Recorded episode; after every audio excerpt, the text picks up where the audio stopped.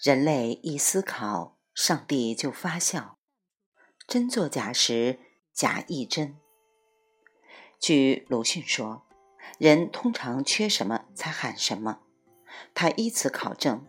认为孔老夫子很可能患有胃下垂引起的消化不良，因为慌慌然如丧家之犬的孔子，动辄陷于饿困陈菜的地步。原本似乎不该抱有食不厌精、脍不厌细的奢求，大概由于周游列国、奔波不止，木轮马车坎坷土路，结果难免颠簸成胃病，才不由得如此嚷嚷。照此推论的话，则国人目前最缺乏的大约要数真、善、美这三样东西了。不然，我们的耳朵里怎么会全都塞满了这些玩意儿？不过，善与美姑且不论，真却可以被断定是中国自古以来最充裕的一种东西。原因在于，我们的传统历来不去分辨真与假的逻辑差别，只一味地关心涉及政治和道德伦理。连位列诸子之首的孔子、老子也无例外，所以位高权重就成了中国人永不枯竭的真理源泉。至于真到底是一种什么状态，以及我们究竟缺乏到何种程度，恐怕大家连最起码的估测能力都没有训练出来。也许正是出于这个缘故。中国学者不太能理解西方知识分子何以会倾向不可知论，于是当然也就弄不明白西方人为什么要一次次的推翻过去被实践反复证明的是正确有效的真理，从而令科学的发展永无止境。以下言归正传，truth，真。常常被我们翻译家在哲学专著中译成真理，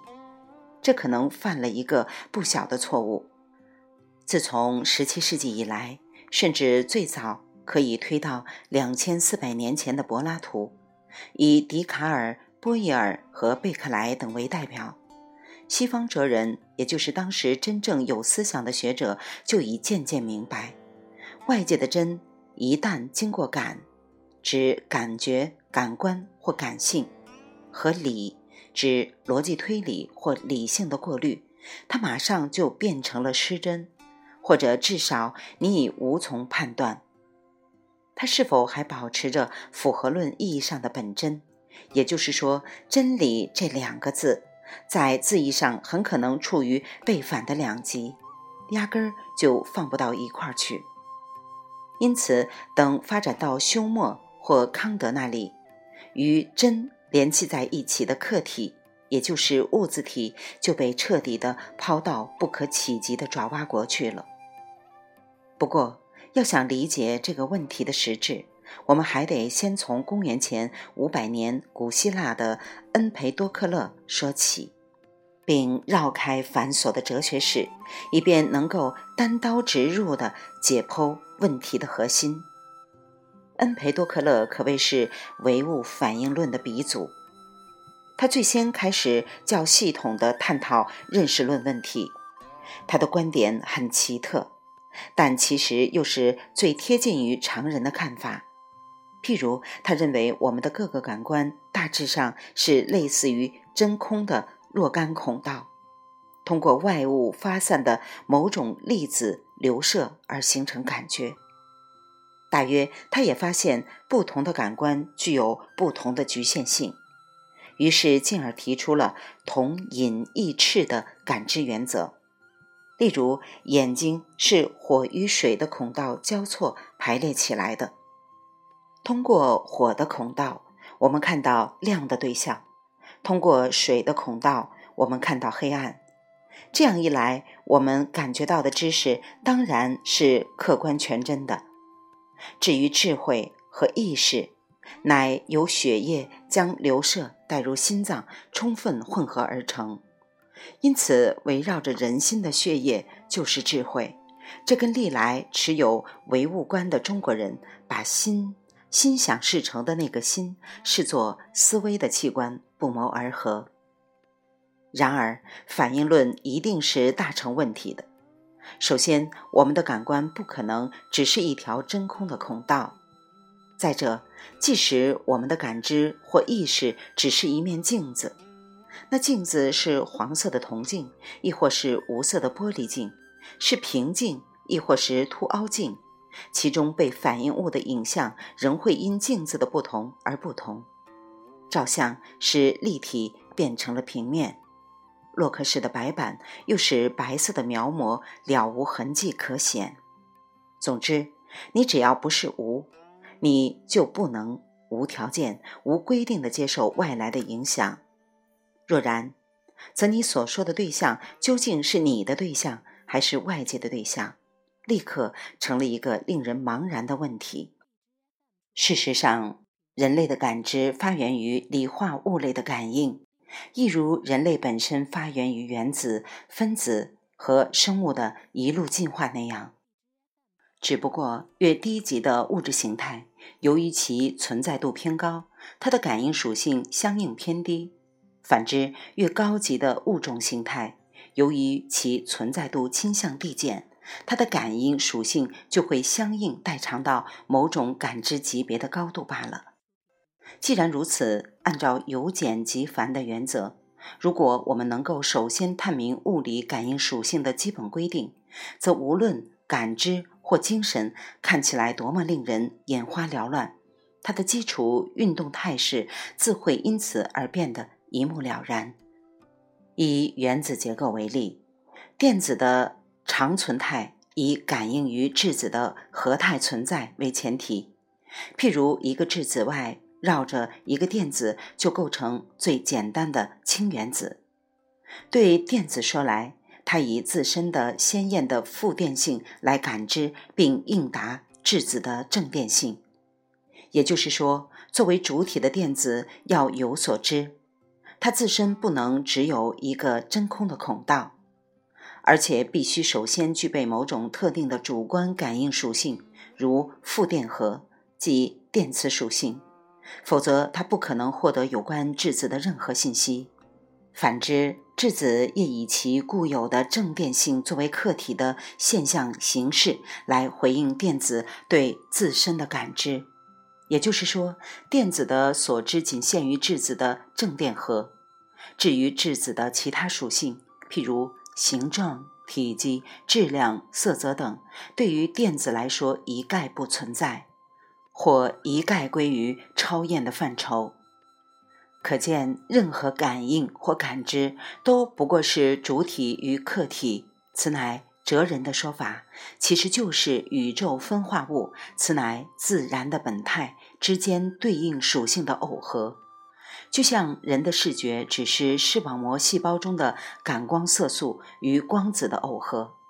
由此将光能通过化学能转变为神经冲动那样，而且这里还有一个问题：耦合过程本身不免使客体固有的属性被扭曲，或者说不免把主体的感应属性叠加到客体的可感属性上去，从而令感知所得呈现为某种变态了的二项耦合体。比方说，电子在感应质子的一瞬间，它所收获的不是质子正电荷的原样，而是自身负电荷与质子正电荷碰撞交融之后的那个电中性产物氢。再譬如，假定酸分子为主体，碱分子为客体，则酸也是以酸根作为自身的感知属性，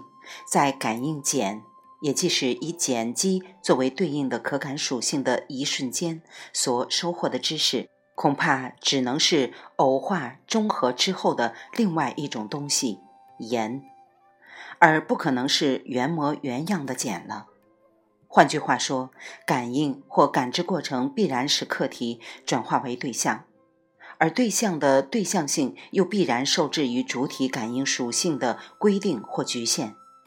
这样说来，客体与对象之间至少存在如下差别：一、客体的全部属性与其可感属性的差；二、客体的非属性基干全然无从体验；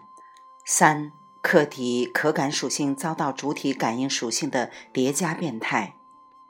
一句话，对象已不是客体，它一开始就注定是一个主观化的产物，或者说，它原本只能是一个随主体的不同而发生的假象。这就好比面对同一世界，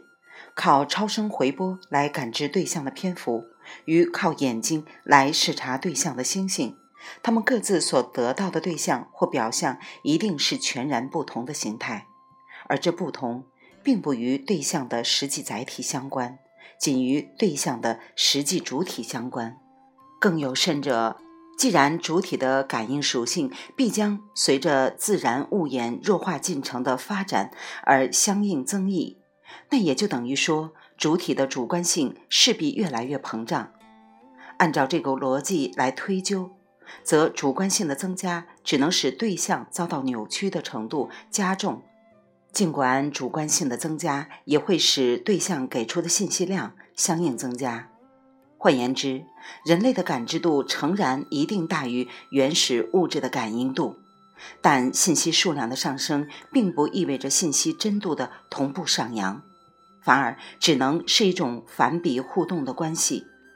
所以，请你记住，真理通常没有谬误可靠，因为所谓谬误其实就是此前的真理。新的真理被提炼出来，旧的真理就会被人们扬弃为谬误。而任何新知识、新理论或新学说，它被人们推翻的速度总是越快，以及它的真性递减，假性递增，因而造成其稳定度日益下滑。这就是人们平常所说的知识更新速率越来越高的主要原因。从直觉的角度出发，人们之所以不容易接受上述结论。乃是由于我们不免总被知识的效用所欺骗，譬如科学发展分明造成了前所未有的诸如卫星上天、导弹横飞等一系列奇迹，或者医药技术分明治愈了过去被游方郎中视为绝症的种种顽疾，难道这还不能确定人类的知识系统越来越趋于客观本真和绝对真理吗？这个问题的提出，恰恰说明了我们对知识本身是何等的无知。所谓知识，原本不过是信息的代名词；所谓知识增长，原本不过是信息增量的代名词。信息是物演分化的边际耦合效应，信息增长是自然分化过程所必然导致的感应增益效应。谁能证明信息数量的增加一定等于信息含真的同步增加呢？如果信息本身一开始就注定会带入感应者或感知者的主观干扰因素，那么信息增量又何尝不是信息失真增量呢？这就好比一只蝙蝠，它能够在高速飞行时准确地捕捉另一个不规定移动的微小质点。例如苍蝇或蚊虫，其精确程度大约比一颗导弹击中一架偌大的飞机要高得多吧？但你是否因此就可以说，连眼耳器官都不完备的低等动物蝙蝠，仅靠其超声回波所获得的粗浅知识，就直接掌握了真理的内核呢？再看上千年以前的中医中药。曾经能够很有效的治愈由支气管炎所引起的剧烈咳嗽，不过当时的中医理论以为脾湿生痰，故此认定这些药物的作用在于燥脾、干燥脾脏。到了今天，众所周知，脾脏的功能与呼吸系统和消化系统没有任何直接关系，它主要是一个免疫器官。而那些镇咳祛痰药物其实是作用于支气管内膜和呼吸中枢的，但是理论的错误丝毫无碍于实践的有效性，反倒足以证明当时那个低级理论的真理性。然而，这种证明有什么意义呢？只有一个意义，那就是它只能证明实践检验真理的无效性。此外，什么也不能证明。既然如此，我们又有哪些可靠的根据能够确认今天看起来行之有效的理论一定含有更多而不是更少的真理成分呢？实际上，我们唯一可以确定的是，今天的理论一定会被更快的推翻和抛弃。若然，则请不吝赐教。知识的增长究竟是逐步迈入了真理的圣殿呢，还是正在走向真理的迷茫呢？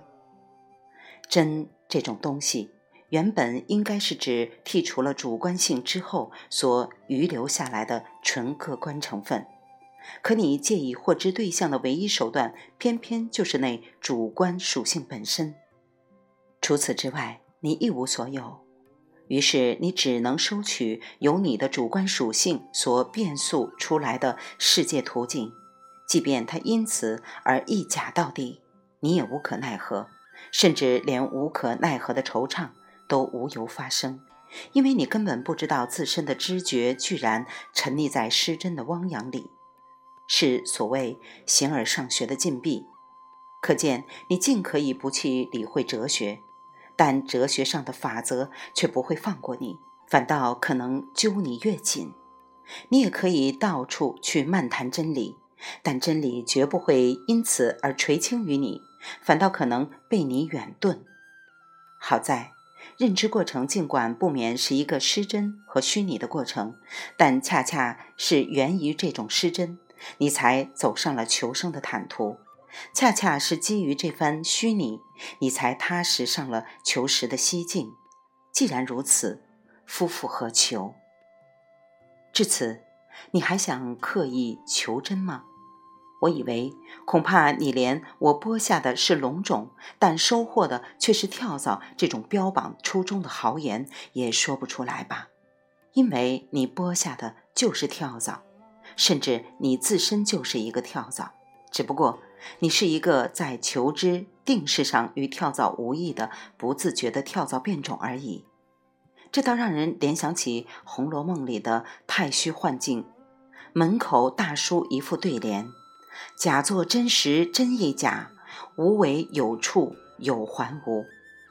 我们其实都无例外地漂浮在这个太虚幻境之中，只是这虚幻之境并非一处温柔乡，而是一幕障眼法。